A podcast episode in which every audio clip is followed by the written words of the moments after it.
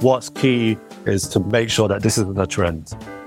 This is actually a strong movement until we're not having these conversations about diversity anymore. And I'm, as a black kind of co founder and a leader in the industry, I'm not being asked to go to a talk or talk about diversity and stuff. I'm actually being asked to talk because of the work we've done at Vault 49, what we've achieved, the brands we work for. I know the role I need to play as a black founder and a black leader in the industry. But I can't wait to that moment that I'm being invited to a conference or invited to judge on awards for the merit of the work I've done and not because of the color of my skin.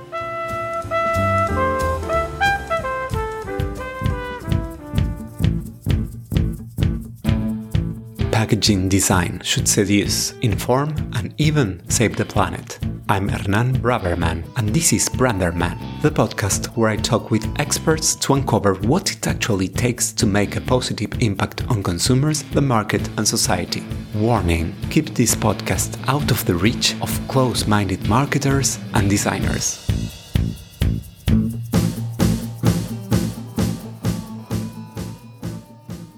Before the interview, let me introduce my design agency. Brands with purpose. Human, agile, honest brands that leave no one indifferent. Tridimage creates and revitalizes brands to imagine and shape the future. Tridimage, the branding and packaging design agency for bold brands. Today I had the pleasure to speak with John Glasgow and Jonathan Kenyon, co founders of Vault 49. After meeting at London College of Printing in the early 2000s, John and Jonathan founded Vault 49. Initially an internationally renowned street art partnership, Vault 49 has evolved into a holistic 360 brand experience and package design agency John and Jonathan have retained the street art heritage and passion for crafting, and are now dedicated to leading Vault 49 New York City and London studios to deliver actionable brand strategy and bold creative solutions that disrupt everyday experiences, transforming brands and businesses. In this episode, we discuss the blurred line between art and design while exploring the mindset behind street art and its impact on Vault 49's unique approach to packaging design projects.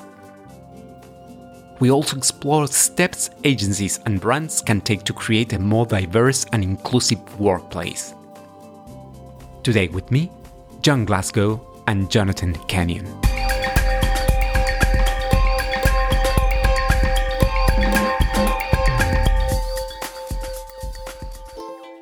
Each of us is a container of ideas, projects, and dreams.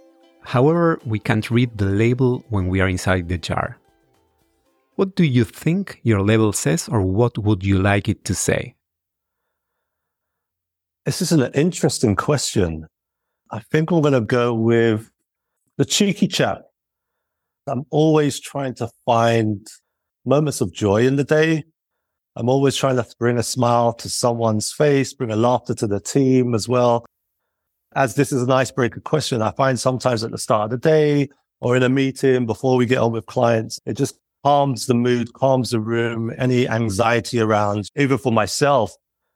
When I meet clients for the first time, I'm on a Zoom call, I'm in a room, I'm always searching for a moment to add a little playfulness, add a little bit of joy, to just break the ice with the clients. Just so it gives them a hint at our culture.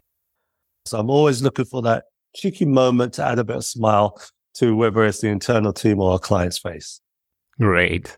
And you, Jonathan? So I believe in myth and magic.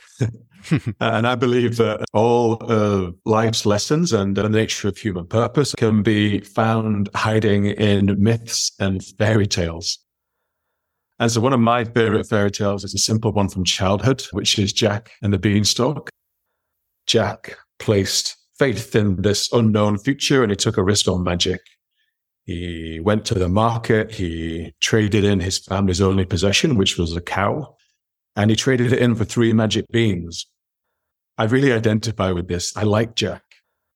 I like the unknown. I like an adventure and I like to take leaps of faith. Like Jack, I trust that my journey is upwards I trust that it is going somewhere fascinating and rewarding. That's a long winded way to say that the label on my packaging would simply say magic beans. Great. Building a brand is like a journey. It starts with defining where we are and asking ourselves where we want to go. What was the path that led you from being a printmaker and street artist to, to becoming founders of a leading global brand experience and packaging design agency? We actually met, as you mentioned, in the printmaking rooms over 20 years ago back at college in London. We were sat next to each other on screen printing beds, started to admire each other's projects. So we decided to think about collaborating on that project. And that was the birth of our relationship and our duo. And that came to life through street art. You know, we were in the print rooms as well, printing large pieces of our designs and our illustrations. Our screen prints were taking over all of the space throughout those rooms as well. We would print them onto newsprint. And then during the night, we would go around, get kitted up, try to look like professional fly posters as well. Like we were an actual company going around putting these posters up. And we'd go around the streets of London, just taking over some of the walls. And it was partly naive, partly strategic as well. We did it for the love of it, purely for the passion. But we also strategically chose places which had design companies and design magazine companies and stuff. And our lucky break came one night when we had stopped off at a chip shop about 3 a.m. We needed to refuel. So as British lads, we got some fish and chips. And directly next to that chip shop was a derelict looking building. So we did what we did. We covered it from floor to ceiling with all of our designs, covered the windows, covered the doors and rocked up the next day and just saw how people interact with it. But it just so happens that derelict building was actually Dazed and Confused's headquarters. So mm. you hmm. don't know Dazed and Confused. It's a huge lifestyle magazine. They wanted to meet the artists who were brave enough to put their work and cover their building. So they invited us into their space. and long story short is what we did on the outside of the building, they asked us to do on the inside of the building. And that was pretty much the spark and the birth of Vault 49. We started to get our initial commissions and we were still students at this point.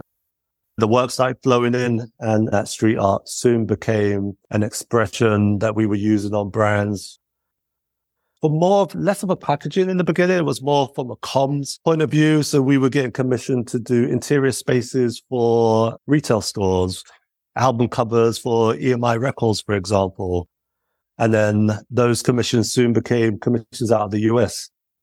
And then we found ourselves maybe a year after graduating, half a bedroom in the back end of Peckham relocating to Lower East Side in Manhattan and then seeking walls in Manhattan and doing a similar thing to get build our name out of the US as well. So that was our origins and how we got into design. And it very much came through the process of craft and screen printing.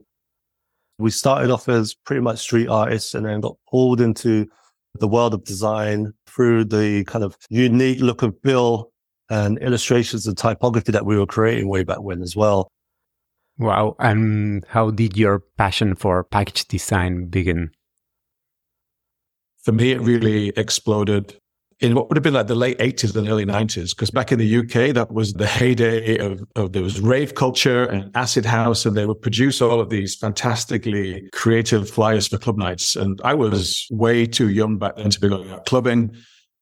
But my best friend's older brother would come back from these late nights out with all these wild stories of what took place and have these stacks and stacks of cool flyers that he'd give to me. And these would be like club nights at places like the Hacienda and Cream and Hard Times. And I'd cover every inch of my bedroom walls with these flyers. they were an escape. They were a reminder that there was this really big, exciting world outside there that was waiting for me. And I would copy and imitate these flyers night after night. And then I create these imaginary ones for my own club nights and these venues that didn't exist. And my first love of packaging was creating these custom cases for everything that I owned. I designed the cassette inserts for all of my mixtapes. And then when I got to working with Joe, everything that we did would involve some beautiful packaging. So we were creating these screen prints, these posters, these art installations and everything that we did would be in this custom design case with the right materials and the prints. Everything and every aspect of something was delivered in a way that was beautiful and the packaging was a vital part of that.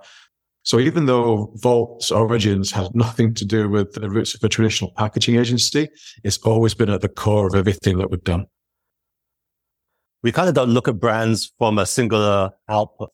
So yes, we might get a packaging brief that comes in just for packaging, but we always think about the 360s. How does that piece of packaging show up off pack through comms, through point of sale? What does that look like if it's going through motion? We look at brands holistically through a 360 lens as opposed to a singular point as well. During these years, how has your vision of package design evolved? I think it's less about an evolution and more about coming full circle. In the early days, I don't think we distinguished between packaging design or identity design, typography, illustration, advertising, or anything really. John and I would work together to create a world. And there was no distinction between the creative process. The deeper we got into the industry, it became clear that the industry was really fragmented. Mm. And that was quite crazy to us because there's tons of agencies out there that just did one specific thing and didn't stretch. And then when we started, you didn't have people talking about brand worlds or 360 degree concepts. Vault 49 was put into these really discrete categories. And in the early days, some people only saw us as illustrators, some saw us as typographers, some considered that we only did album art. And it's really crazy to think about how the design world tries to split everybody into their roles, or at least they try to do. But I think that's the real beauty of where we're at now, that the next generation of leading packaging design studios, they're not necessarily packaging design studios. We all create these beautiful creative worlds that also happens to include packaging design, but we're equally at home bringing concepts to life in motion or in print and on billboards. The best and the most successful examples of packaging do not stand alone successful packaging design has evolved back to that place we all experienced as kids. And it's this expression of something bigger and more connected. I'd also add that our packaging and design process kind of pulls directly from those early days. Right? We always wanted to push our work further. Was always seeing what's a new surface, what's a new ink we could be experimenting with as well. How did this 2D start to look in 3D. And I think that's something we've kept true to today. For example, we've done a piece of packaging for a new to world label. The actual liquid was based around whiskey and coffee and how that came together. So we got inspiration from coffee shops. And rather than just doing that design, get that inspiration and digitally creating it, we pushed it further. We said, what if we were to actually create a sign, a life size sign? We got board, we painted it with black chalkboard, and then we produced that sign about eight foot tall. And then we photographed it and then shrunk it down and did a bit of treatment in there and thought about two different kind of printing processes. We're always looking for those opportunities to break the boundaries, to push the brief so that we can see how far we can push ourselves and see how far the packaging could go. Our packaging has always leaned into our origin story. And that was based out of craft and processes and different printing processes. I read about the four principles that guide your work. Can you explain what you mean with back alley insights and street art rawness? Vault 49 began in the back alleys of London, then we took it to the streets of New York. Initially, that really referred to the fact that we were covering the streets with graffiti. But what that means now is it's all about our connection to culture. So when we're talking about back alley insights, we're talking about taking that street level knowledge of understanding what matters and then bringing that to life. And we're no stranger to huge quant decks and pulling everything apart.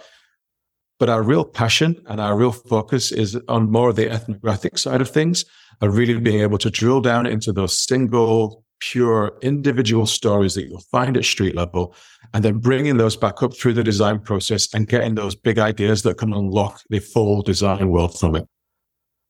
Great. And what about street art rawness? What we're really talking about here is a mindset. It's not to do with, are we going to take a spray can to some work or are we going to get a marker pen and put something on there? Street art rawness is a mentality of keeping focused on craft, keeping focused on authentic expression and keeping focused on handwork The thing that is just absolutely forbidden in our agency is to get briefed, to pull up Google, to pull up Pinterest, to pull up Instagram, wherever it is, and look to try and see what else is out there to try and get inspiration. It's just not something that we endorse at all. Street art rawness is picking up a pencil, a marker, your mouse, whatever it happens to be in your hand, and letting the work express itself through that the same way that you would do if you were stood in front of a wall with just a spray can or a pen and you had to create and put something out there. You wouldn't be looking at the wall next to you and thinking, okay, what's another artist over there? So I'm going to do the same thing over here. That's how we began. And it's what keeps us fresh. And I think it's what really engages us with the projects that we're doing for our clients. We don't create one thing that looks like another thing that looks like another thing. There's a uniqueness and a vitality about the work. In your packaging design project, how far does art go and where does design begin? I think the lines are blurred really.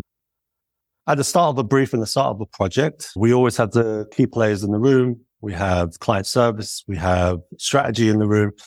We always make sure there's creative in the room as well. But I think where the blur starts to come is we don't dissect the different departments when we go through the stretch of a project one of the most enjoyable things about Vault 49 is also one of the greatest challenges that we have in terms of running an agency. And if you think about mine and John's story, we started out as artists with no commercial experience. We never worked at another design studio or another design agency. Some of our best packaging designers learned packaging at Vault 49 after having joined us as an illustrator. Some of our best strategic thinkers, artists and designers so there is this constant blend. There's a real arc and a flow to bringing in talent, which isn't necessarily ones that you could just cherry pick from other places and bring into Vault 49. We have to really nurture them to the way that we work together. Interesting. How would you describe an ideal Vault 49 client? An ideal Vault 49 client is looking to shift the needle substantially. They've got a challenge. Maybe they're leading brand, but customer is aging and they're losing some relevancy. So they need to reposition themselves for a new audience. And then we get those white space opportunities where we've got a client who comes to us and says, we've got an idea. We don't know what it's called. we might not know what it tastes like. We certainly don't know what it looks like. Uh, we're not even fully sure on who the consumer is that we should be talking to. That's where we get to bring on board the back alley insights, really find out exactly who we're talking to, what matters to them, and then be able to build all of that framework, that design process, all the way up through into these beautiful visual worlds, and then bring that to life. The right kind of client for us is, um, I think they're brave. Yeah. I love the use of the word brave the clients who are passionate about their brands, right? The ones who are passionate about what they do, the brands, their product as well. And they never want to play it safe. The clients who are willing to challenge, willing to disrupt category norms, the ones who challenge us as an agency. Hey guys, what is your favorite current professional habit and what would you like to stop doing? As it's going to be the same habit that is both beneficial but also challenging. So this habit is not knowing when to stop on a project, on a brief, from a business point of view. That's where it becomes a challenge. So it's a little bit chicken and egg. You want that fresh work out there. You want it to be the ones that are winning awards, that's getting noticed. But then you also want to make sure that you're constantly not going over budget as well from a business point of view. My favorite habit for me was that I don't think I know best. I've always got an opinion if I need to have an opinion, but I really love entering into brainstorms, going into scenarios where we don't know the outcome and just being a part of the problem solving exercise. And I love to be wrong. It's a real privilege to be wrong and to be among people that have got ideas that are shining through. I think in terms of the habits that I am constantly trying to stop doing, it's a double edged coin where on the one side you've got passion and expression and being really vocal and determined about something. I think it's done John and I really well over the 21 years that when we really believe something, we're unstoppable. But then the flip side of that is that passion can overflow. And sometimes it's a little bit too expressive or, or, a bit volatile. So it's constantly trying to rein in balance between passion and direction and purpose. And then that kind of overflow of energy, which can be disruptive to an environment. So it's trying to find that right balance because it's trying to be more even in the way in which we handle and work with other people at Vault 49. How do you bring out the best in creative people? I, mean, I think that's the big challenge for us. How do we bring out the best in people? How do we keep them excited? The backdrop of Vault 49, we're in New York, we're in London. So sometimes it's about us just telling the team to stop and reminding the team, look, we're in this city. Go get your inspiration out on the streets. Another way we inspire the team is giving them breaks from the creativity. So seeing other ways they can express themselves, but away from the day to day of commercial work. So we have lots of little initiatives that we've created over the years away from the commercial work to inspire the team. One of the key things to keeping the team inspired is letting our team step up and take the spotlight. Oftentimes when they don't want to, John's making them really gaining confidence, get out there, present to clients, take the lead, John will sometimes remove himself from meetings just to make sure that he's really empowering the people that are growing through the agency to step up and make sure that they're giving themselves in the right way. So there's a level of encouragement and there's a level of handholding, helping to guide the team and then when to take the stabilizers off the bike, when to let people go. and I think it's that empowerment that is the key to really keeping people inspired.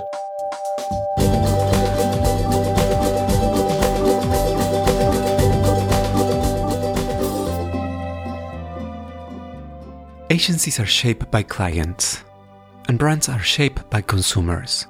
But only one part of the ecosystem is diverse, and that's the consumer. Brands and their agencies need to be braver. Vault 49 is committed to encouraging cultural diversity within the design industry. What can the industry do on a structural level to encourage diversity and inclusion taking into account that creative industries are hugely influential in society and in culture. The Swap is a program that helps support the next generation of young black and brown creatives. And it's a cultural immersion program really rooted in the idea of creativity. We've been working with high school students, university students from underserved and low income households that identify as an ethnic minority the key thing is we're showing up for them at an important time in their creative journey and saying to them, look, you deserve to be in the industry. Yes, there isn't enough racial diversity in our industry, especially in leadership roles as well. But we're here to show you and inspire you that there's a seat at the table for you. And hopefully that seat actually becomes a name on the door for them in the future on their journey. It's a two week experience. We work with black and brown students out of the US, and we also work with similar black and brown students out of the UK as well. We've partnered with Jay Z's Shawn Carter Foundation and President Obama's My Brother's Keeper initiative. And they help us find the students. And I partner with a friend of mine out of the UK called Lawrence Latte as well. We really want to expose them to the wider opportunities or career opportunities. So strategists to client service, copywriters, through to the array of different design avenues and options they have for them as well. Our whole team gets to collaborate with this. There is the sense of mentorship. There's a sense of giving back and being part of doing something that is greater than themselves how can clients use their power to promote diversity and inclusion in their partner agencies? This is a question that has been top of mind for us for a long time because it's really clear that change happens from where clients spend their money.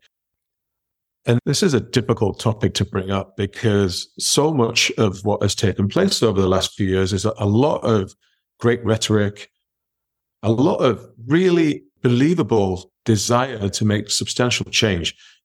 But we're one of the very few agencies that's been co-founded by a black person.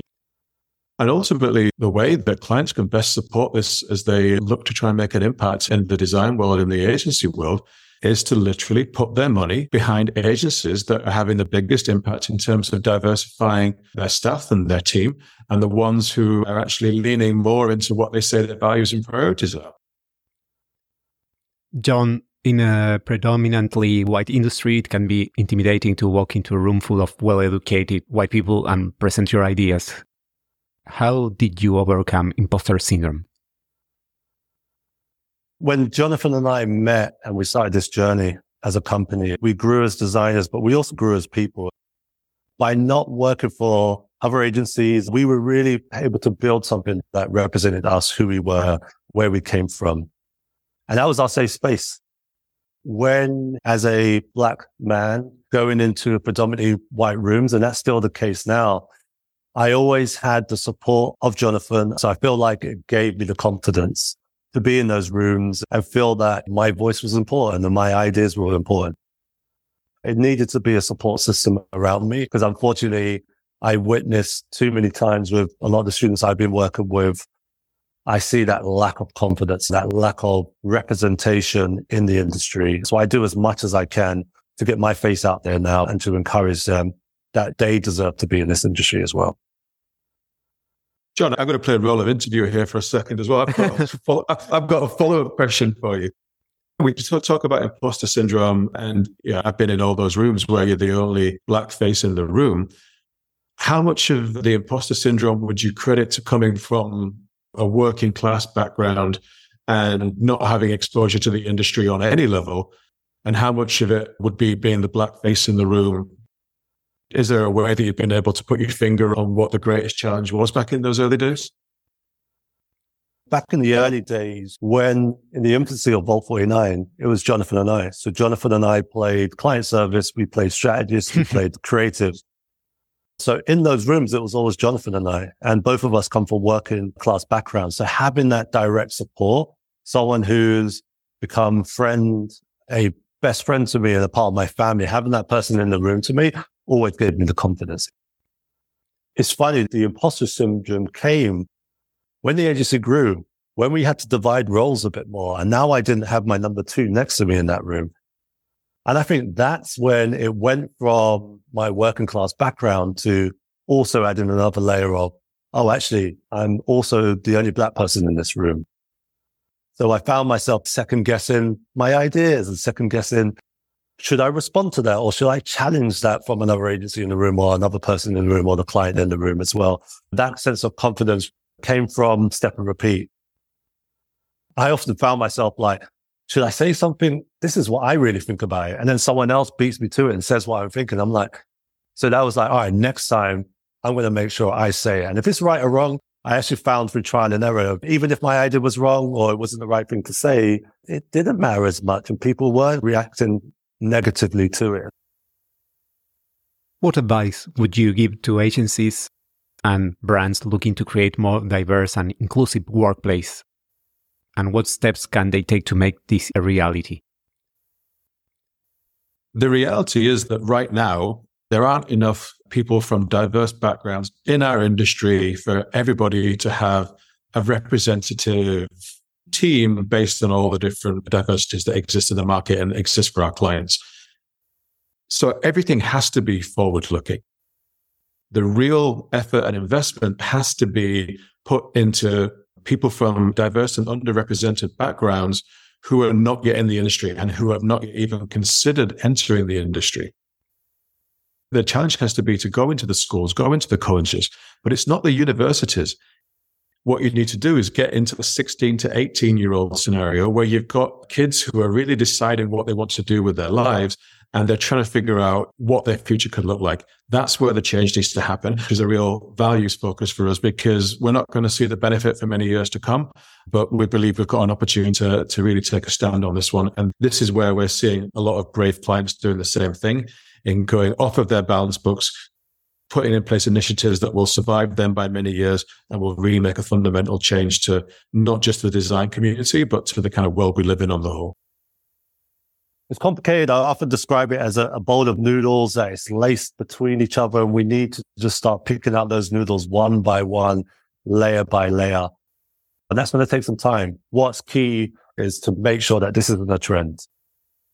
This is actually a strong movement until we're not having these conversations about diversity anymore. And I'm, as a black kind of co-founder and a leader in the industry, I'm not being asked to go to a talk or talk about diversity and stuff. I'm actually being asked to talk because of the work we've done at and what we've achieved, the brands we work for. I know the role I need to play as a black founder and a black leader in the industry. But I can't wait to that moment that I'm being invited to a conference or invited to judge on awards for the merit of the work I've done and not because of the color of my skin. You have recently been selected as the Pentawards jury co-president. What would be your focus on this role? I think part of it's energy. I talked about my personality and my character earlier, being the cheeky chap. I think a great team at the Pentawards, Adam and the crew and Jen saw that in me, that sense of energy. But I also appreciated and understood the challenge that they have internally as well, and the industry has, and having that sense of representation as well. Bringing a bit more diverse. And I think they're doing a great job. We've seen yeah. the jury at the Pentawards go from 10, maybe five years ago through to the 50 global people as well. And I love joining those roundtable Zoom calls with the jury and being in person judging with them as well, because people from all over the world, different languages, different experiences as well, whether that's through design or whether that's through cuisine as well. And all those conversations come up. And that's what excites me. And I feel like that sense of representation alongside Chloe as a female creative leader and me as a black male creative leader as well. I feel like we've really come together to showcase the benefits of diversity through gender and through race Cool. Now I propose we play a game. As you know, a ping pong table is a must in many creative studios. I will make you a series of brief questions and you have to choose one or another concept. And if you want, you can explain why you choose it. Are you ready for Branderman ping pong? Think so. Oh, yes, I'm born ready. Bring it. I am a designer or I am a consultant? I can't bear the word consultant. Designer. Definitely designer. Close brief or blue sky brief? Ooh, on this today, today I'm going to say blue sky. I'm going to switch it then. I'm going to go close brief because what I want with a close brief is a really specific objective. Because when you've got a specific objective, then you can go wild in how you approach it creative strategist or strategic designer?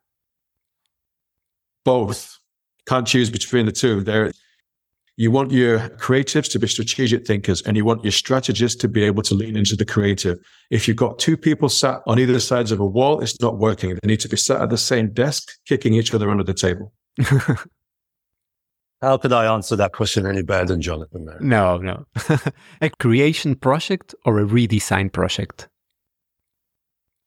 I'm going to go with a new to world creative project. And my reason to be is the challenge I find working with some of the bigger brands is, especially when we're talking about sustainability.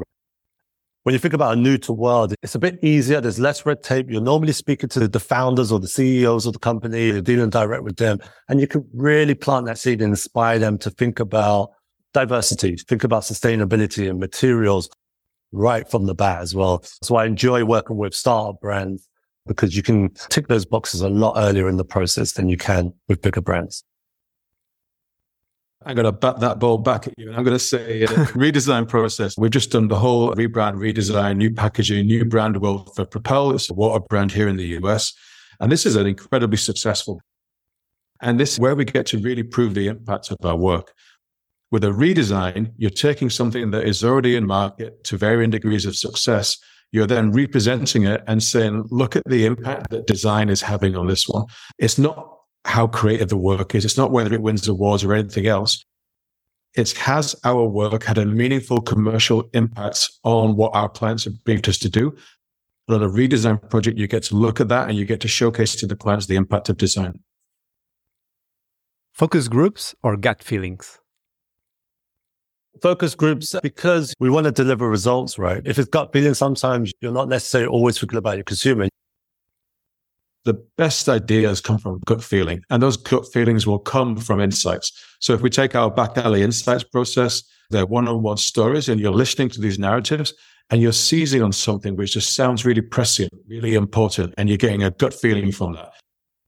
And from that gut feeling, you then create these brand worlds, these ideas, these territories. And from that, you create the designs and concepts that you'll take into the focus groups. So they really work hand in hand. The key for it is not to get lost in layers and layers of groups, getting so complex that you can actually lose any meaningful benefit from them. I think Jonathan's uh, cheating in this game. He keeps blending all his answers together. yeah, I'm doing. If you go first, I, I get to tell you what you said. You're, you're, you're losing this ping pong game. Mass market or premium market? Premium. Premium. I'm going to be subjective here. I feel like the premium it allows you to push some printing techniques.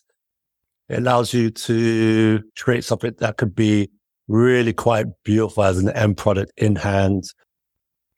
Yeah. Can you guess what I'm going to do, John?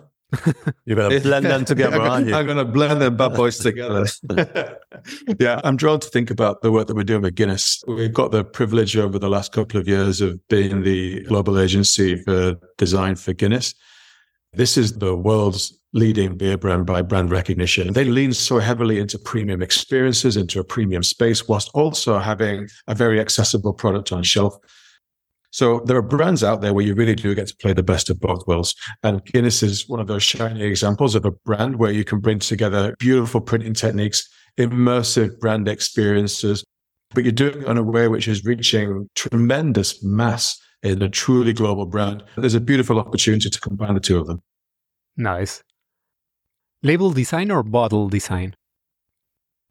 I've got to go with the label design simply because I enjoy working so much with our partners who bring together the structural design and we get to benefit from all those experience. But that is a talent that is, I just look at in such huge admiration. Great. A packaging of another agency that you would have liked to have designed. I'm going to big up one of your other podcast contributors that you've had on. I love most of the things that Stranger and Stranger do. So I'm not going to pick out a single thing because I could look through their portfolio and just say, I would love to have designed that and that and that and that. I'm going to go with the Sprite redesign. That's one of my favorite ones as of late. I think it was just a real kind of beautiful way of refreshing the equities, of being a little bit more proud with how it's being used as well. I believe this was done by Turner Duckworth a benefit is we actually hired not too long ago the designer actually behind that, the craft, the typography and the design as well. So now they're in house with us, which is great as well. So, but yeah, I really love that Sprite piece of packaging. So that's a backhanded way of saying it's us then, John. Yes, exactly. Leading designers or continuing to design all your life? Oh, that's a good one. Jonathan and I had so much pleasure in the beginning because we played all the roles within the company until we hired better people within probably all of our roles. The pleasure came from us seeing our work out in the world as well as designers, actually crafting it as well. But that shifted over the years. And that pleasure came about seeing other people win and other people getting excited about seeing the work that they had produced and crafted or they were the big idea behind it and them seeing their work come to life on shelf and people buying it. But I'm starting to come back to, um, you know, we're 21 years deep in this and I'm starting to miss those moments of getting the hands dirty and getting involved in the craft as well. But I think it's starting to come full circle again for me. What's that like for you, Jonathan? Yeah, for me, my fixation from way back when was always Warhol's factory.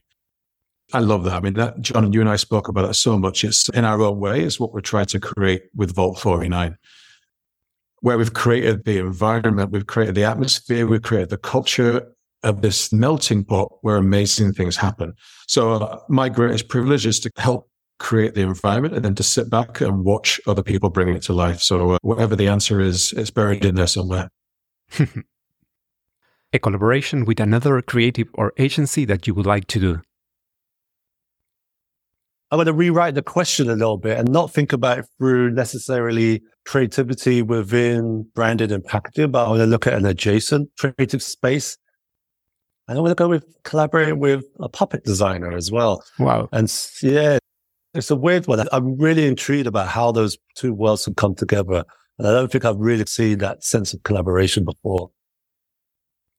Yeah, for me, it's going to go outside of our industry a little bit. And Roman and Williams, they would be right up there in terms of their level of sophistication, their sense of design and sensibility within architecture and these beautiful crafted objects.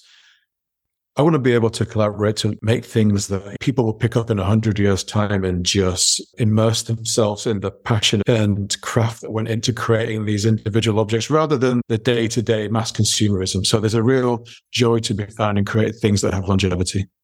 Great. And finally, great designers are born or great designers are made? Oh, great designers are definitely made because circumstances, my experiences, and my drive have allowed me to be made into a, a successful designer. But there are many more talented creatives who are born. Yeah, I'm fully aligned with that. Actually, this is one we're on the same side of the table. Great. Is there anything on your radar that has the potential to revolutionize our industry? How do you imagine the term patch design will evolve? For me, it's hard not to ignore AI. And there's lots of internal conversations of how we embrace this new technology. I often liken it to when I was probably around the birth of Photoshop as well, speaking to teachers and people who are older than me as well, and how kind of disruptive they felt Photoshop was and how it was going to really disrupt the industry in a bad and negative way. And no, it really complemented it. Opening our minds a little bit more to what AI really is. It's very much in its kind of infancy, but seeing how it can complement what you do in the future of it, I'm quite excited by it. For me, I think the evolution of our industry is going to come in many ways from evolutions in supply chain and logistics and very physical solutions. If one of the most upsetting things for me on an individual level is when you, you get so much waste and excessive packaging. Well, you get something from Amazon and it's a box inside a box inside a box to get delivered a toothbrush. So this isn't something which is new news that's coming our way. But I think with the speed at which this is being delivered and going to be kind of almost mandated and regulated is something that I'm quite excited for because there's the amount of someone who appreciates recycling and composting and everything else. I'm constantly distraught at the amount of waste that I'm having to throw out. If you could just take a pill and learn any subject, anything, what would it be? If I could take a pill and if I could have all of the insight and the wisdom and the knowledge that Joseph Campbell has, his background and experience in anthropology and mythology. If I could take a pill and absorb all of that insight and have that within me, God, the world would be a very exciting and even more colorful place than it already is. I've always likened music and the process of music and that sense of creativity to design. I think there's a lot of parallels there. And probably one of my favorite artists is Miles Davis. And if I could take a pill that would put me back in that time of the Harlem Renaissance period where all of that jazz was all coming together and I could be a part of that experience, I would love to. Yeah, I would cut off my arm to experience that. You don't even give me a pill, I'll donate my arm. what is the most important thing on your to do list for your professional life? What is your next adventure? For me, we talked about the swap. The swap is something that could really grow. It's something that excites me personally. I feel like there's a great opportunity to grow this. And then closely followed up secondly on that list, I've got a young daughter who is 13 and a son who is one. But spending more time exposing them to creativity and the wonderful world that we all get to work within if I look back at the origins of Vault, our reason to exist at the beginning was very simple. We were having great fun and we wanted to continue. And it was like, okay, what do we do next? What do we do next? What do we do next? But to be candid, like running the agency during the pandemic was really challenging. I had to look back and recognize that, that that period of time really took its toll on me individually. And I lost a little bit of my playfulness and I lost a little bit of my lightness of being in a way. So when I think about where that leads me, I think my next adventure, both professional and personal, is anchoring myself firmly in playfulness. And that means for me that I am committed to going out dancing every week, to music, to mindfulness and wellness, and just to being generally a little bit more silly. I really want to help make Vault 49 an even more playful place to be. So yeah, my next professional adventure is to become more playful, more carefree, maybe a bit more ridiculous, but I consider myself very lucky in having John as my friend and business partner I have somebody around me who is utterly ridiculous. yeah, you should swap labels. Yeah, that's a great idea. Yeah. yeah. Mine will be designed better. uh, I'm not sure we want to witness these dance shapes on the dance floor as well, but it might be quite abstract. I got moves, JG. You never know. John, Jonathan, thanks for speaking up, for challenging us to make sure that more diverse experiences are captured when briefing a design project and for showing us that diversity is not a burden to be carried. It's a huge opportunity to highlight. Cheers. Gracias. Cheers. Gracias, amigo. I hope you have enjoyed this conversation as much as I did. You can check the episode notes for all the relevant links. I also invite you to follow me on Instagram and on my website, branderman.design. Follow the podcast in your favorite app so you don't miss the next episode of Branderman, the podcast where we try to uncover how to make a positive impact on consumers, the market, and society through package design.